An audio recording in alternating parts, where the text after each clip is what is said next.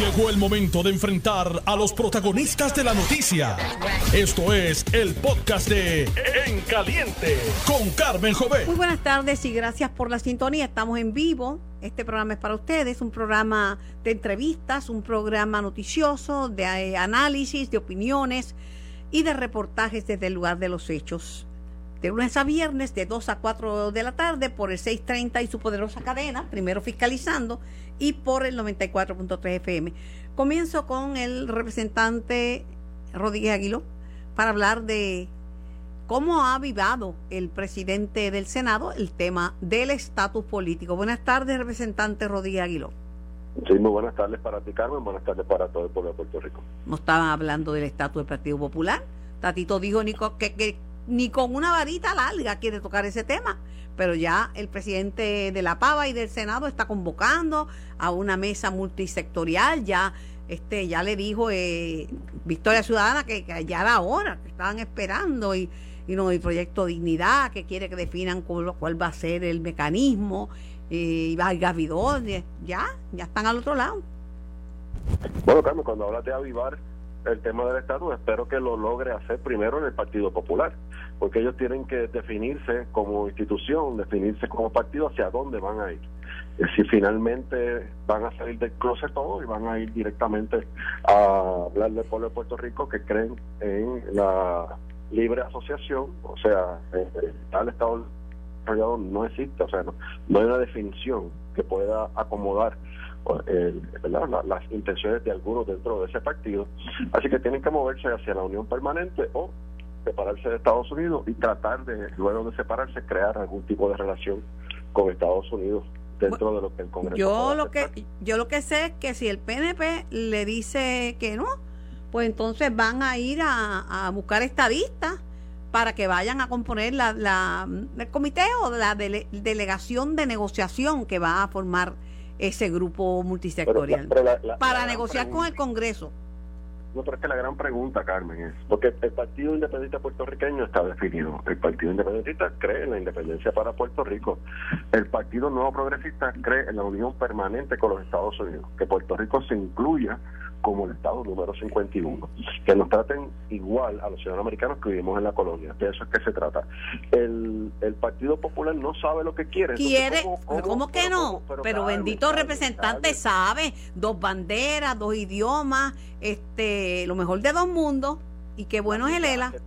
las migajas que te pueda dar el Congreso en algún tipo de programa o proyecto, o, proyectos de de fondos. Así que de, de, eso ellos tienen que primero ponerse de acuerdo y definirse. Así que antes de ir a cualquier mesa de negociación, el Partido Popular Democrático, su presidente y toda su estructura, su liderato, tienen que ponerse de acuerdo. Es que usted no conoce el partido. El partido, mire cómo es. Es una casa grande donde caben todos. Hasta usted, apuradito, a lo mejor cabe. Caben todos los puertorriqueños en el Partido Popular.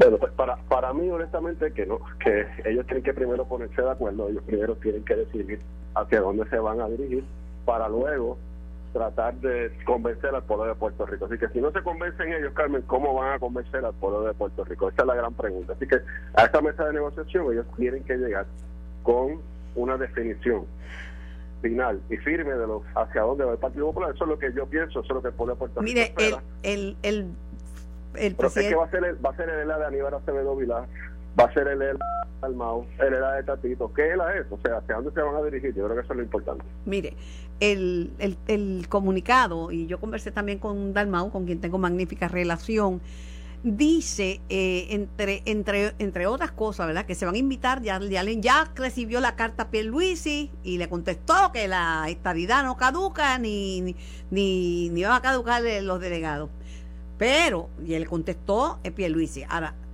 fue bien claro el amigo José Luis Dalmao, dijo, a mí no, yo los invito, presidente de partido que no quieran participar de esta mesa multisectorial, pues llamo estadistas.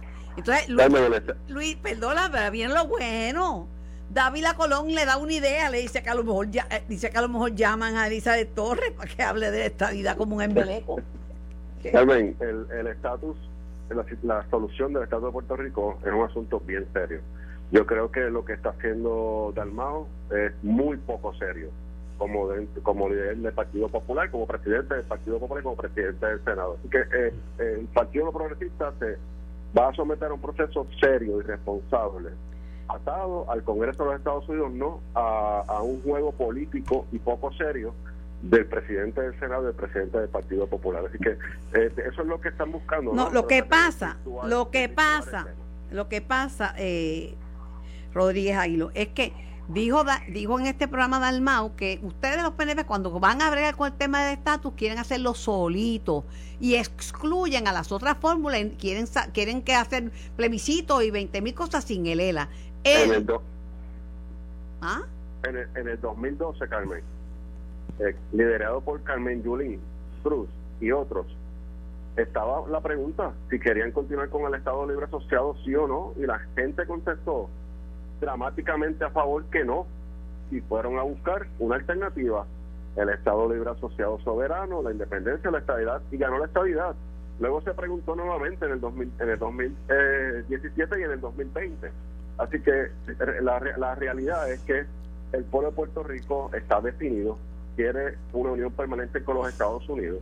Esto es, vuelvo y repito, un juego político del presidente del Senado y presidente del Partido Popular y es una, una propuesta poco seria de parte del presidente del Partido Popular. Primero que resuelvan su asunto interno, que definan para dónde quiere ir el Partido Popular, si es para la de Wilito, si es para la del alcalde de, de Carolina, para dónde se van a mover y luego, pues entonces, cuando tengan su definición, que ¿verdad? con seriedad y responsabilidad, sentarse a hablar cualquier tipo de solución. Pero por el momento es, un, es una, una estrategia poco seria eh, del, del, presidente del Partido Popular. ¿Usted simpatiza más con la, la actitud de, de, Tatito Hernández, presidente de la Cámara, que dice, no, de ese tema yo no voy a hablar?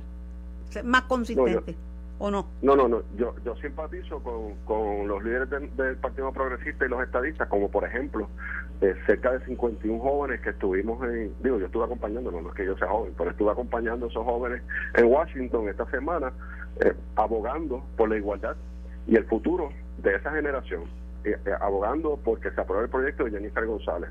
Pero de, pero de esa estrategia, de esa estrategia de los 51 se han burlado muchísimo porque dicen que son, se paran con un carteloncito feísimo hecho a mano eh, este y con un palito atrás y que eso es una ridiculez, lo que he oído que dicen los populares. Bueno, Victoria Ciudadana hizo una manifestación hace unos días con 18 personas frente a Fortaleza y nadie se burló de ellos. El Partido Independentista aboga por la estabilidad con un 3% o menos de un 3% en Puerto Rico y nadie se burla de ellos. Así que el movimiento de jóvenes progresistas estuvieron en el Congreso, estuvieron en Washington, hablando a nombre de más de 655 mil personas que votaron a favor de la estabilidad.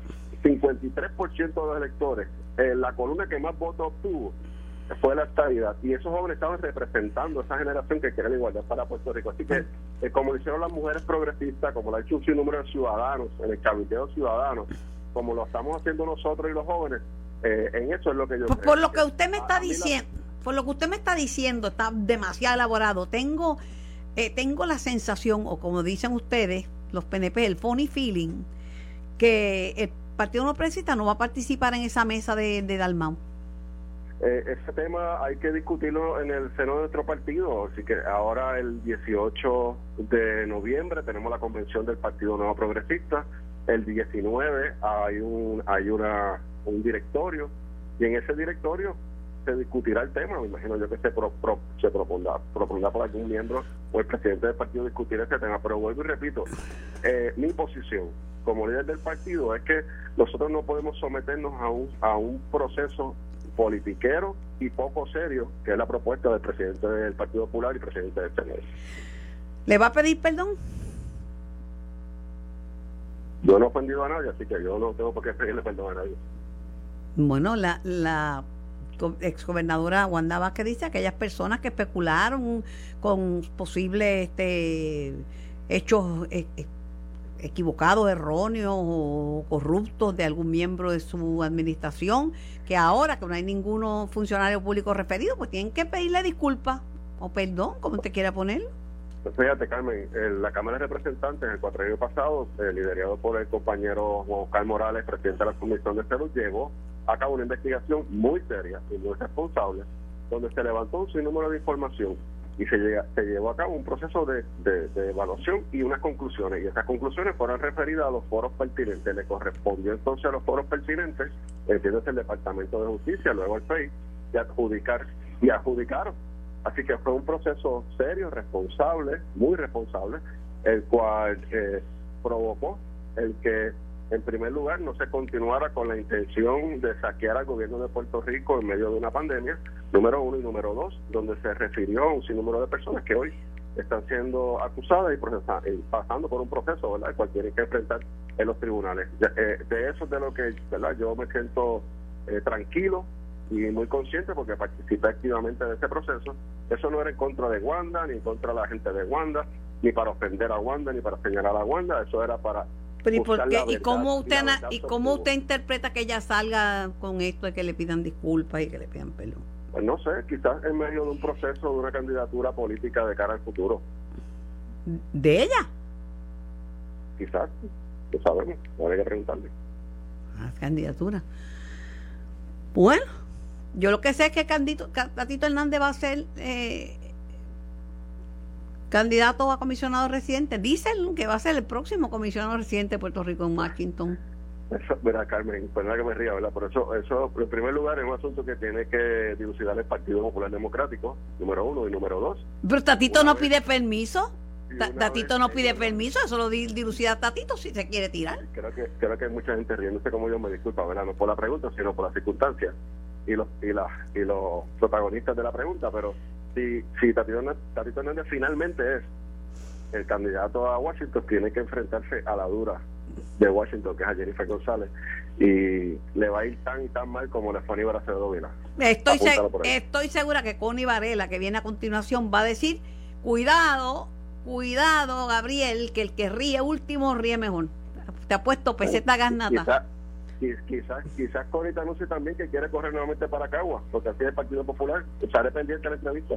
Pues yo le doy el voto, pero lo que pasa es que como vivo en Cagua, me voy a meter, no vivo en Cagua, me, voy a meter, me, mudo, me mudo. Pues Connie, ya tienes un voto.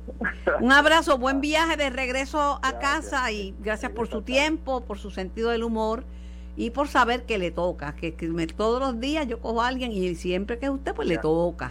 Y a, Tatito que le dé para adelante, que Jennifer la cara estamos esperando en el PNP con Jennifer. Gracias, Rodríguez Aguiló. Connie. Connie Varela. ¿Viste, ¿Viste que saqué la cara por ti? Muy bien, muy bien. Lo que pasa es que nos vamos a meter en un jamón porque yo no vivo en Cagua. Pero te, pero te puedes mudar. Ah, bueno, está y el tapón, como lo bueno, está bien, déjalo ahí, vamos a ponerlo en archivo. Pero, ¿tú crees que Tatito tiene que pedirle permiso al Partido Popular para tirarse para comisionado residente? Por Dios.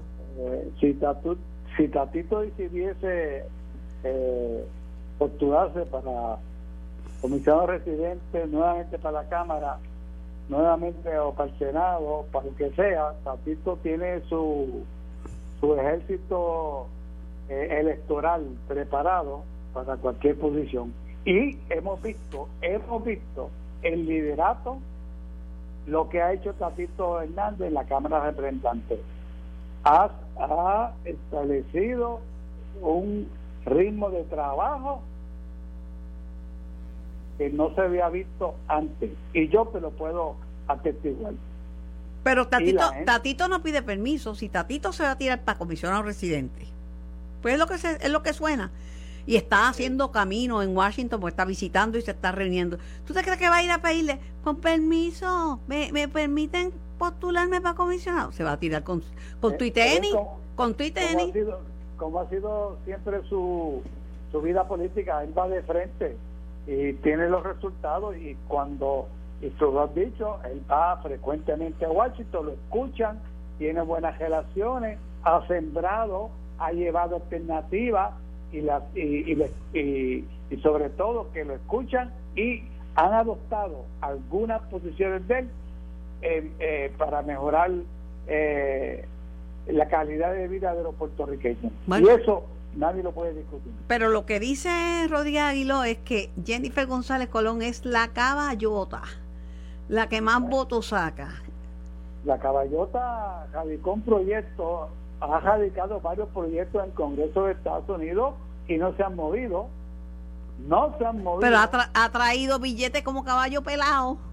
Ah, bueno, dada la circunstancia de la situación eh, de Puerto Rico, pues María, los terremotos, la pandemia, pues todo eso se une. Sí, pero no vienen, no vienen solos, hay que trabajarlos. Pero mira, Bueno, pero solo, Connie, te- solo, pues. Connie, te estoy pegando un vellón. ¿Tú no viste cómo cogía a Rodríguez Aguilo y lo tenía contra la pared? Tú también Sí, tienes que cogerte sí, tu bofetada. No, seguro. seguro, seguro que sí, seguro, pero Pues mira, hay- circunstancias más traer billetes, todo el mundo se está adjudicando esos millones. No, pero eh, yo, mira, Jennifer, Tatito es político. Es político y está pavimentando su camino. Te la concedo.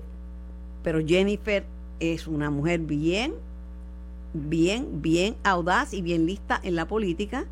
Y poquito a poco, porque no decía de nadie famoso, es una muchacha que se hizo, abrió paso ella misma y ha ocupado posiciones y es trabajadora. Es trabaja- Realmente, porque ella, ella va para ella va para disputarle una primaria a Pedro Pellizzi. ella dijo, que- yo la entrevisté y me dijo que no. Ah, no, e- eso dicen todos. Hasta pues, un año antes se está moviendo con su maquinaria. Aquí en la Cámara hay división de lo que está con Jennifer y lo que está con Pedro Pelici. ¿Por qué en el 1003 la, la facción que favorece a, a Pelici votó a favor? Incluyendo a Rodríguez Aguiló y seis más. ¿Y por qué la facción de Jennifer no votó? Johnny, Johnny Méndez y otros compañeros más. Ahí está la división, Carmen. Esto va para una primaria, Jennifer González y Pedro Pelici. Apúntalo, apúntalo. Pero, pero lo que pasa es que dicen que donde, que, que donde está la división encendida en el Partido Popular, que todos tienen una definición distinta de Lela. Bueno, siempre ha ocurrido, en el Partido Popular siempre ha ocurrido. Es la casa grande, es la casa de muchas ideas, es la casa donde todo el mundo quiere aportar y por lo tanto no me extrañaría. Sí, Bueno. yo he dicho que tenemos que tomar una decisión a la mayor brevedad, porque siempre el Partido Popular dejamos este asunto tan importante y tan vital para el partido y para el pueblo de Puerto Rico en los últimos seis Pero meses que- Connie Varela y otras hierbas aromáticas, estando ustedes en el poder y, y teniendo como un ofrecimiento y un compromiso de campaña la Asamblea Constitucional de Estatus, se treparon y no hicieron nada. Totalmente de acuerdo, Carmen. Totalmente de acuerdo. Totalmente de acuerdo. Aquí hay que, cuando tú haces un ofrecimiento al pueblo, cuando tú haces un ofrecimiento hay que cumplirlo. Por eso es la desconexión que tiene actualmente el Partido Popular con el pueblo puertorriqueño. Porque le decimos una cosa eh, en, en elecciones, le, dimos, le decimos que le vamos a traer esto, que le vamos a prometer esto, que vamos a hacer esto, y no lo hacemos. Y por eso yo atribuyo que esa es la desconexión que ha tenido y que tiene el Partido Popular. Hay que hablarle claro y hay que ofrecerle al país no lo que quiere escuchar, sino las verdaderas razones por las cuales estamos tomando esa posición.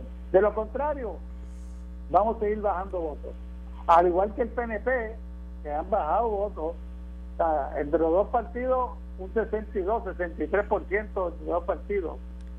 Bien bajo, bien bajo. Eso ti- eh, se han- se ha- bueno, se han perdido votos y han perdido votos los dos partidos, pero también hemos perdido, hemos perdido población y entonces los partidos emergentes, Vi- Victoria Ciudadana, Dignidad, este ofrecían, ahora la gente los puede conocer más de cerca por sus ejecutorias y va a decir si Victoria Ciudadana va a tumbar el Partido Popular o no, porque el movimiento se demuestra andando, no es de boca.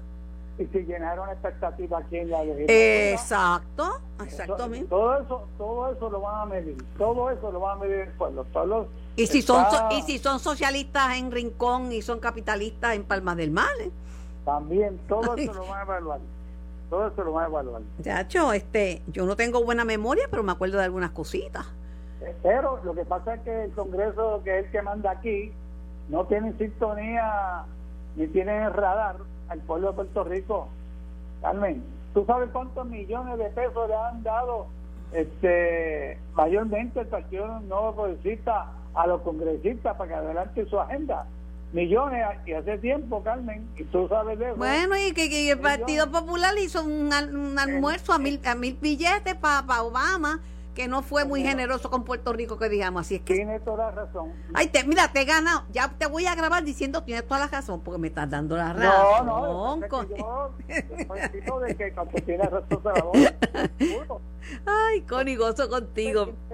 Tienen que entender que han invertido millones y millones utilizando los recursos del Estado, los fondos públicos del Estado, los cabilderos de la estabilidad Hombre, te pidieron que dieran la lista de los cabilderos en contra de la estabilidad y no la dieron.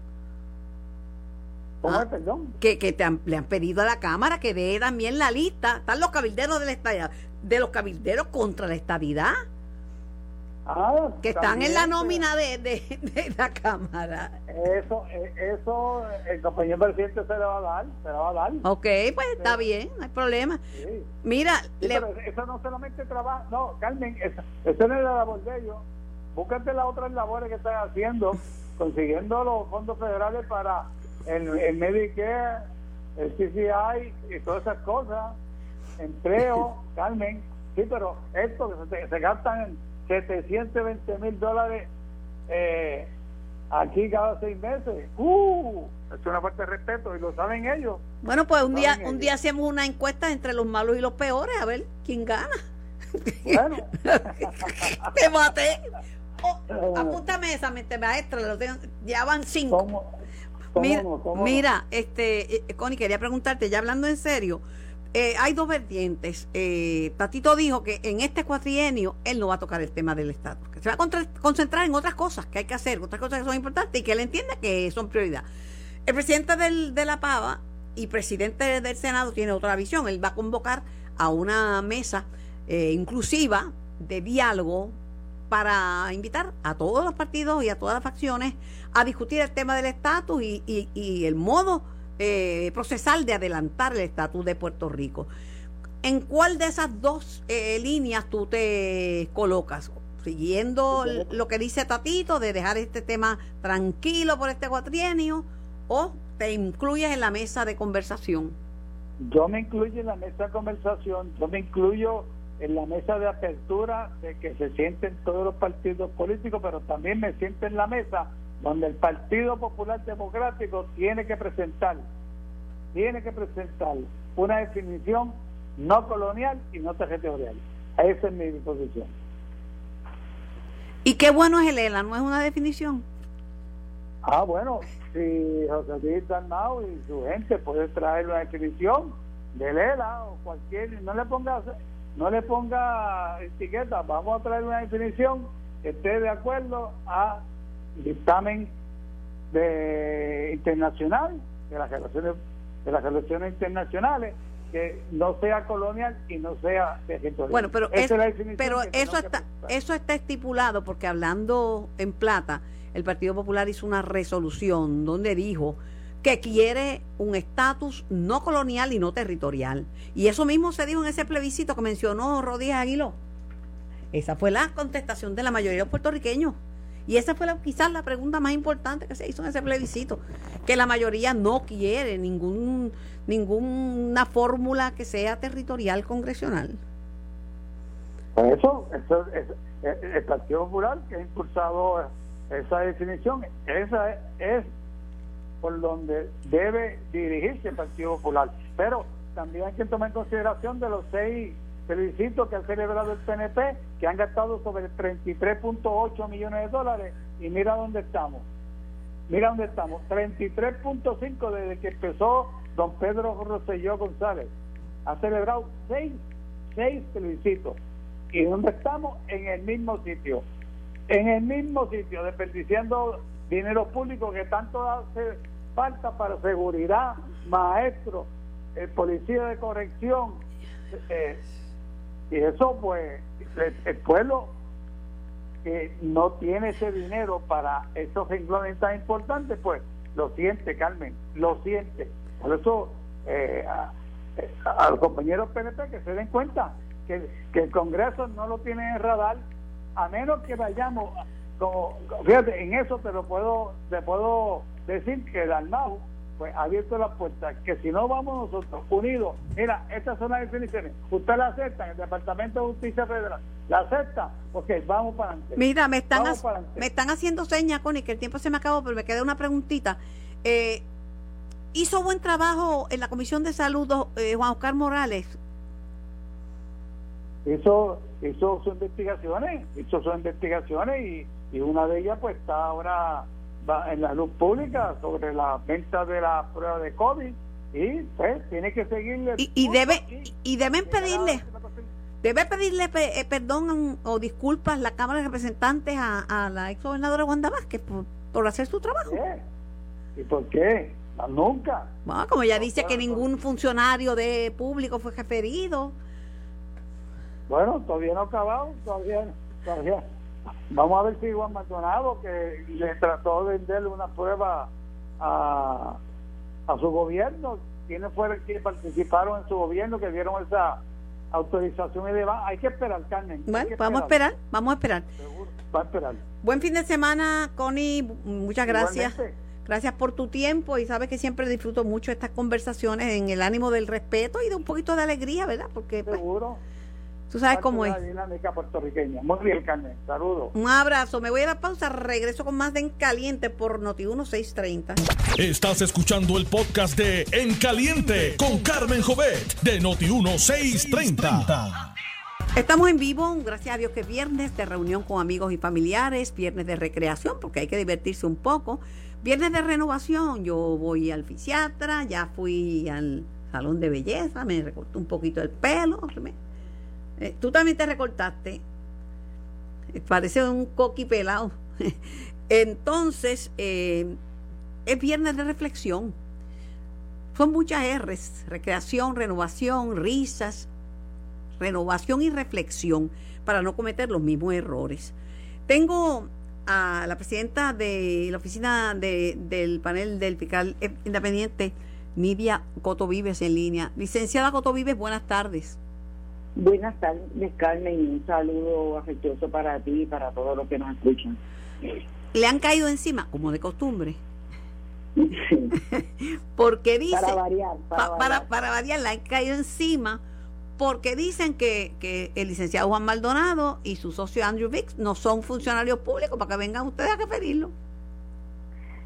Pues mira, eh, Carmen, mi primera reacción a ello es que hay muchas personas han leído la ley del FEI, pero no necesariamente la conocen, como no necesariamente conocen las enmiendas que serán incorporadas a la ley, que son muchísimas, y la amplia revisión de la ley que se hizo en el año 2012.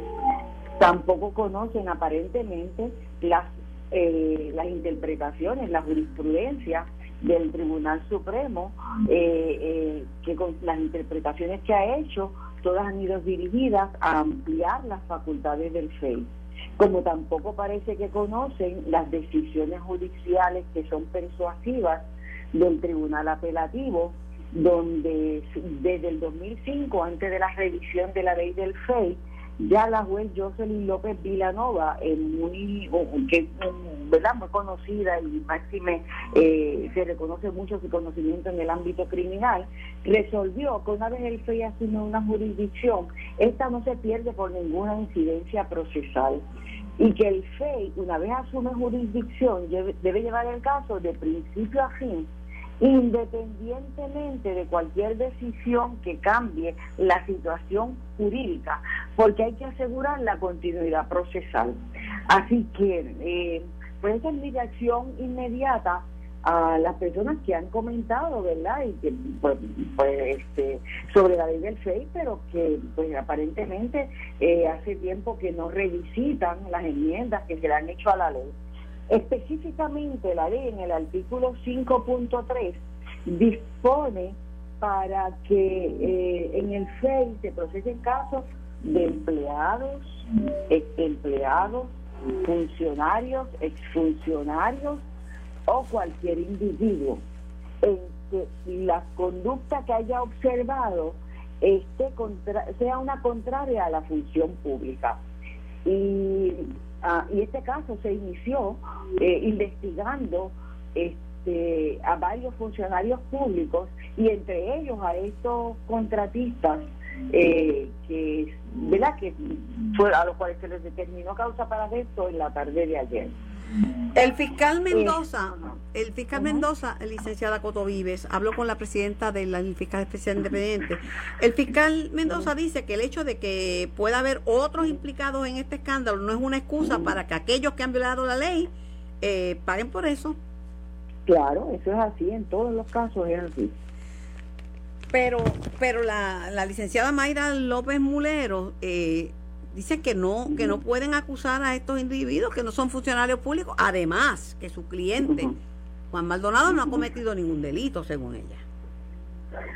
Bueno, si ha cometido uno delito, eso yo no voy a comentarlo en este momento, no me parece que es propio de un caso que está ante los tribunales.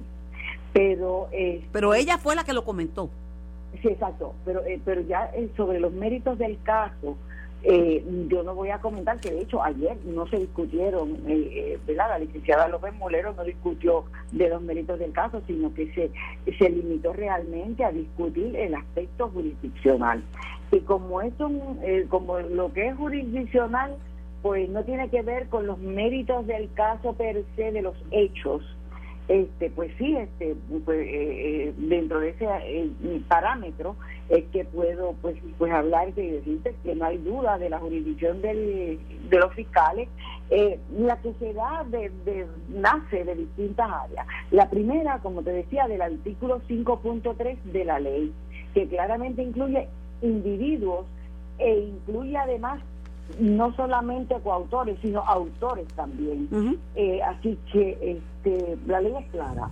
Sin embargo, eh, como en estos casos donde los únicos procesados son personas particulares, la ley le concede, o sea, esto por esta misma enmienda del 2012, la ley le concede al panel la facultad de determinar si ese procesamiento lo siguen haciendo los seis o si nosotros le decimos al secretario de Justicia pues que lo continúe si son personas particulares. A esos fines el panel se comunicó con el secretario de Justicia este, y el secretario de Justicia entendió que lo adecuado y lo propio era que continuaran atendiéndolo los fiscales, que fueron los que hicieron la investigación a fondo, y que además él entendía que él tendría un conflicto de intereses. Así las cosas, el secretario de Justicia eh, remitió una comunicación al panel en esos extremos. Así que no solamente la ley da la facultad y la jurisdicción, sí que también el secretario de Justicia reafirma que él no va a llevar ese caso por un posible conflicto de intereses. En, así, o sea, que, que tenemos, eh, ya como te digo, no solo la ley, sino una delegación del secretario de Justicia, lo que puede hacer perfectamente y se ha hecho en casos que de agentes de agentes investigadores, se ha hecho en casos de secretarias, este, de empleados que trabajan en los gestal. O sea, que, que no es la primera vez que el FEI este, lleva casos sobre, sobre personas que en ninguna forma están contempladas dentro de la ley del FEI. La licenciada López Murero insiste en que va a apelar la decisión de la jueza en torno de si el FEI tiene este jurisdicción o no para acusar a individuos que no son funcionarios públicos y que esto podría paralizar el proceso judicial, dice ella. Este, esa es su opción, ese es su derecho. sí, claro, pero al efecto de la noticia, pues lo... lo eh, hay que pedirle perdón a la gobernadora Wanda, Vázquez porque no se refirieron eh, funcionarios públicos al FEI, no tenían suficiente prueba para acusarlo. Yo no voy a entrar a replicar a nada que haya dicho la licenciada Vázquez.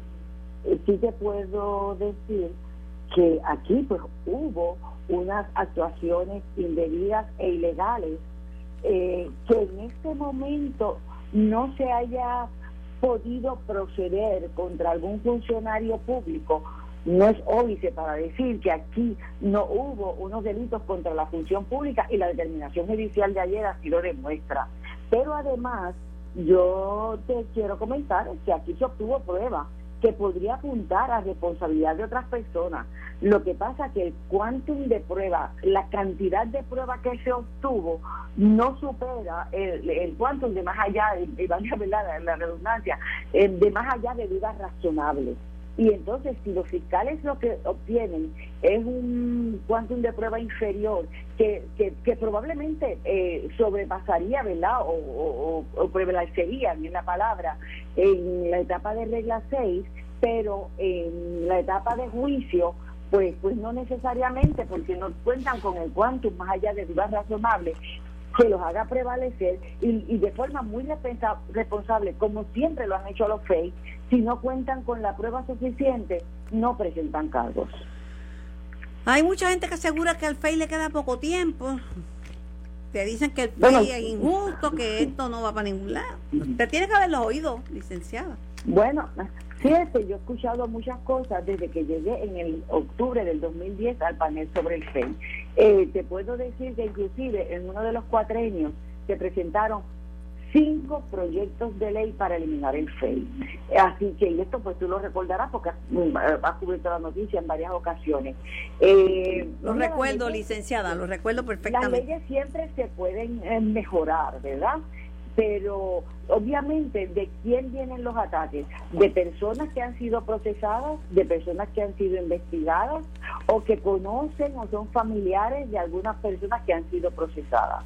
Pero la efectividad del FEI queda más que demostrada con un 89.5% de convicciones de convicciones de casos que no son de tránsito, que son de casos de alta complejidad contra funcionarios públicos, donde la prueba es súper voluminosa. Así que eh, ese trabajo habla de lo que es la institución del FEI y de, hechos que han cometido altos funcionarios de gobierno que jamás se hubiesen descubierto si no existiera el FEI. Así que el pueblo se ha podido enterar de, de actos contrarios a la ley de altos funcionarios porque los los han investigado y lo, y lo han delatado. Gracias, licenciada Cotovives, por contestar mis preguntas. No son fáciles, quizás no son muy agradables, pero tengo que hacerlas. Sí, igual que igualmente que no es que no es fácil este trabajo que hacemos en la institución, que recibimos muchísimos ataques pero este es nuestro trabajo, esta es nuestra función, lo importante es hacerla siempre con seriedad, con responsabilidad, de forma vertical y sin aceptar presiones de clase alguna de nadie. Agradecida por su tiempo, que tenga un lindo fin de semana. Gracias por participar. Igualmente, muy buenos deseos para ti, Carmen la licenciada Nidia Coto Vives, presidente, presidenta del panel de fiscal independiente, de la oficina del panel de fiscal independiente. Tengo al ambientalista Carl Soderberg en línea. Buenas tardes, Carl. Buenas tardes, Carl. Buenas tardes y muchas gracias por tenerme en tu programa. Pues mira, sí, porque acaba de ocurrir un evento importante que es la cumbre de, de Edimburgo Escocia, donde se discutió pues el cambio climático y donde se llegaron unos acuerdos. La activista Greta, niña que cambió el mundo con sus expresiones sobre el cambio climático, ya ha crecido, ya está un poquito más grande, dice que fue una oportunidad para un lavado de cara de los líderes políticos mundiales que siguen contaminando y que siguen afectando el ambiente. ¿Cómo tú lo ves? Pues mira, eh, hay, hay buenas noticias y malas noticias. A ver. Eh, malas noticias en el sentido que la India, que es el tercer país que más contribuye a hacer efecto invernadero, indicó que ellos van a lograr, se comprometen a lograr emisiones netas cero para el 2070 cuando falta un montón. es que sea el 2050 y eh, igualmente Rusia eh, que anteriormente no quería como comprometerse a nada pues se compromete para lograr eh, emisiones netas cero para el 2060 cuando de nuevo debe todos los países deben lograr eso para el 2050 entonces, eh, el impacto es que eh, en el caso de Puerto Rico nosotros aportamos menos de un 1% de esas emisiones y no importa que la llevemos a cero, estamos ah, expuestos al vaivén del resto del mundo y eh, estos compromisos tardíos lo que implica es que nos tenemos que atornillar porque vamos a recibir mayores impactos de los que de los que se supone recibiéramos si, si todo se arreglaba en el 2050. Pero, pero por otro lado, pues nuestros vecinos del norte, tú sabes que son los que más contaminan, porque en Norteamérica está, está el núcleo que afecta eh, eh, más que ningún otro el efecto invernadero por las emisiones. Bueno, el más que afecta ahora mismo es la China, Ah, seguido bueno, de, No, pero de este, de este continente, te digo, de nuestro continente. No, de nuestro continente sí, es Estados Unidos. Este, pero el, eh, el peor estábamos, ¿no? Cuando Trump sacó a Estados Unidos del acuerdo de París. Ah, no, no, no, aquello era- aquello No, era- pero- aquello era Troya. Pero habla- hablemos de cosas racionales, no de cosas irracionales, porque me vuelvo loca. Pero mira, una buena noticia y una mala noticia para ti también. La buena noticia es que Biden anuncia que en 13 años, no en el 2050, en 13 años, que es el 2035, va a estar 100%, vamos a, vamos a tener en Estados Unidos 100% energía limpia. Esa es la buena. La mala es que me pongo a investigar con expertos y me dicen, nena, bájate de esa nube si Bi- Biden entiende que la energía nuclear es limpia también. Bueno, sí, él incluye en esa en esa fórmula a la energía nuclear, eh, pero no quiere decir que la mayoría no sea renovable. Por Así eso, que pero, pero que también son políticos, bendito Carlos, los políticos son políticos. Y por una oportunidad de fotografía dicen y hacen 20 cosas, pero hay que ver, hay que ver si se cumple y se hace realidad. Porque como dicen en el campo, con la boca es un mamey, pero di después. Exacto. Mira, y otro aspecto que yo creo que, tiene su efecto sobre Puerto Rico es que eh, 103 países de los 193 que oficialmente existen en las Naciones Unidas acordaron reducir las emisiones de metano, que es un gas que causa el efecto invernadero, pero es mucho más potente, 25, eh, por, cien- 25 veces más potente que el CO2.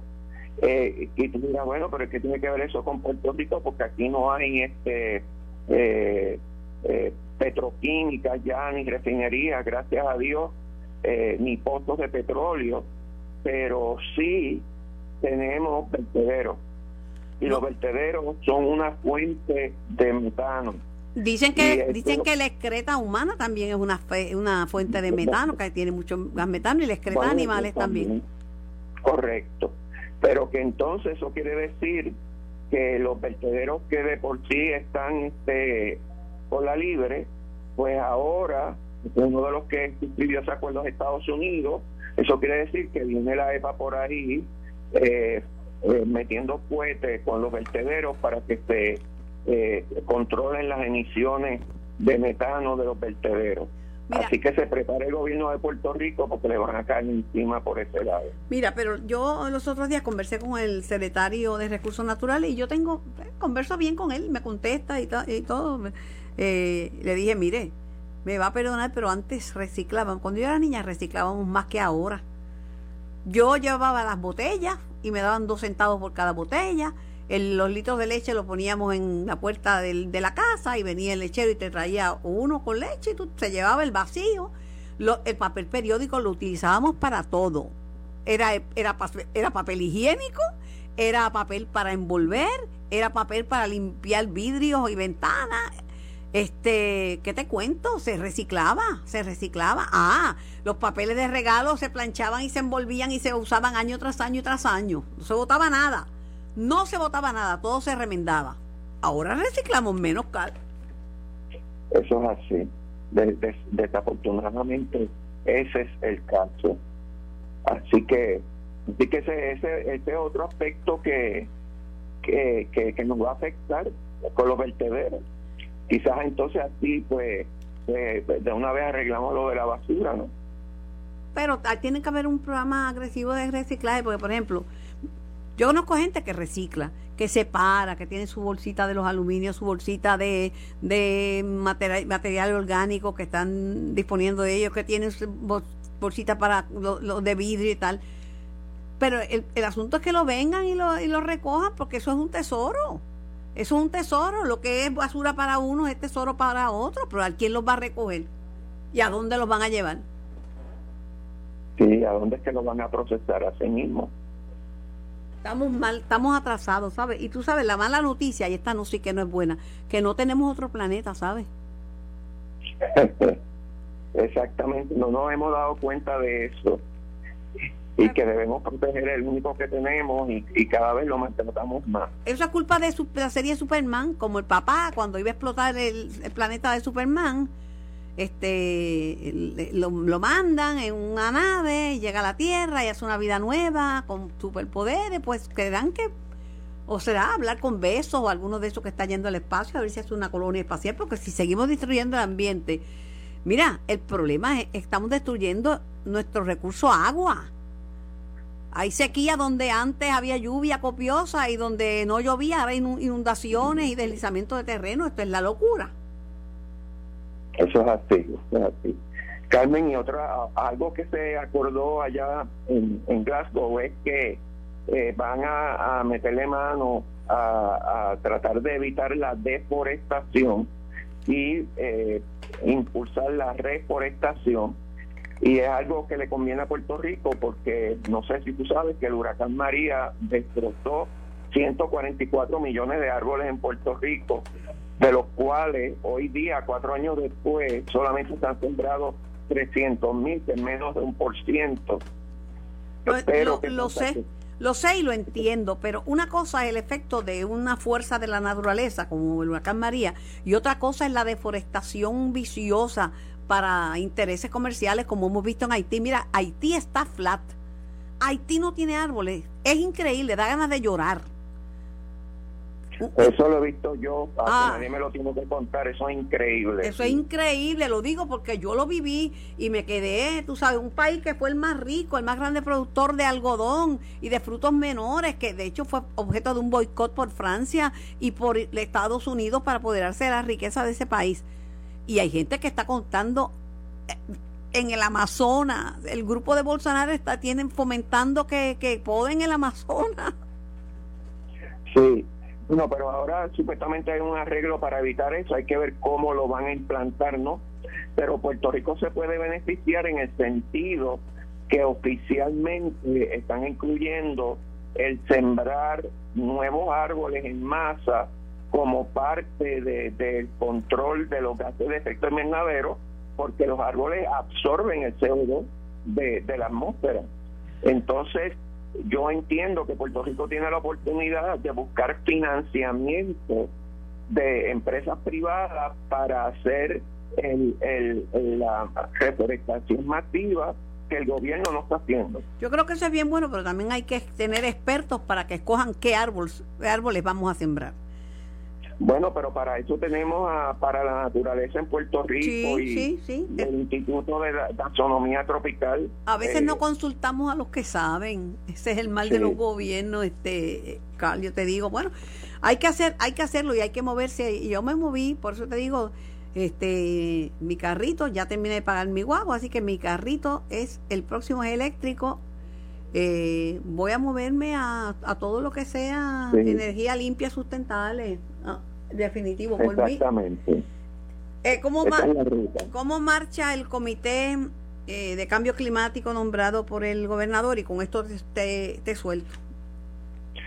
Pues mira, eh, el gobernador nos pidió recomendaciones para cómo proteger las costas y ordenar el desarrollo en las costas y el comité le mandó 103 recomendaciones. Ahora está de parte de él si las implanta o no las implanta, eh, pero pero un, un, un esfuerzo bien eh, significativo eh, donde se está pidiendo, ¿verdad?, que, que tome en consideración eh, el aumento del nivel del mar que ya está ocurriendo y que va a ocurrir conjuntamente con eh, el- la marejada ciclónica que en el caso, por ejemplo, del huracán María fue de nueve pies, Carmen, de nueve pies.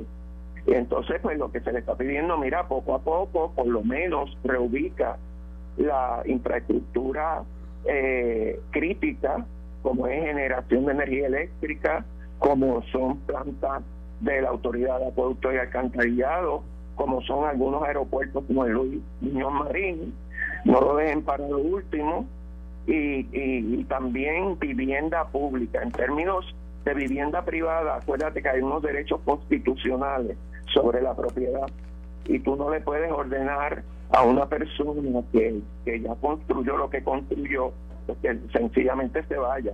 Pero sí se le puede advertir de que lo que tiene allí lo sí lo puede reparar, pero no lo puede ampliar no lo puede eh, eh, eh, multiplicar el problema, ¿verdad? Este, tirándole tres, cuatro pisos más.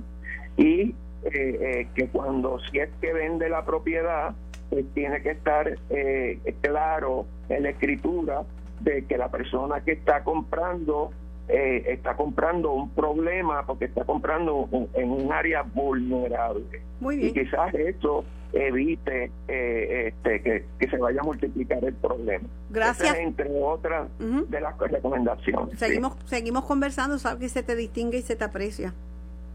Muchas gracias por la invitación. Para mí es un honor, un honor participar en tu programa. Gracias a ti por tu tiempo. Ah, acá entre nosotros no se oiga nadie. Si no acogen las recomendaciones para ver con el problema de la erosión de nuestras costas, se va a quedar sin, sin comité de cambio climático, ¿sabes?